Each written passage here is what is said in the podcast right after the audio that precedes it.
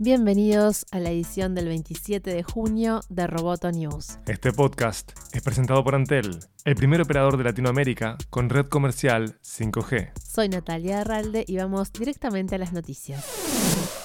Algunas empresas estadounidenses estarían vendiendo piezas a Huawei pese al veto del gobierno de Trump, según informó el New York Times. Aprovechando huecos legales, Intel y Micron son algunas de las firmas que reanudaron la venta de componentes a la compañía china. Esto ha sido posible porque algunos de sus productos fabricados en el exterior no se consideran de fabricación estadounidense y por lo tanto no están sujetos a la prohibición.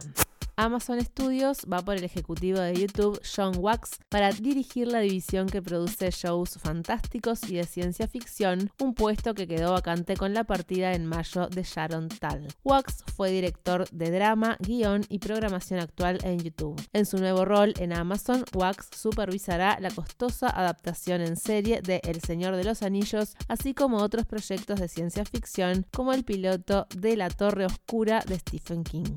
En una entrevista durante el festival anual Aspen Ideas, el CEO de Facebook, Mark Zuckerberg, pidió al gobierno federal que asuma el peso de la seguridad electoral. Dijo que la red social no tiene las herramientas para hacer que el gobierno ruso se detenga podemos defender del mejor modo posible, pero es nuestro gobierno el único que tiene las herramientas para presionar a Rusia, no nosotros. Zuckerberg dijo también que la débil respuesta de Estados Unidos a la interferencia de la elección rusa en 2016 ha inspirado a otros estados como Irán a seguir su ejemplo. Roboto News es parte de Dovcast. Te invitamos a seguirnos en www.amenazaroboto.com, arroba amenazaroboto y facebook.com barra amenazaroboto. Roboto News fue presentado por Antel. Hasta la próxima. Roboto News.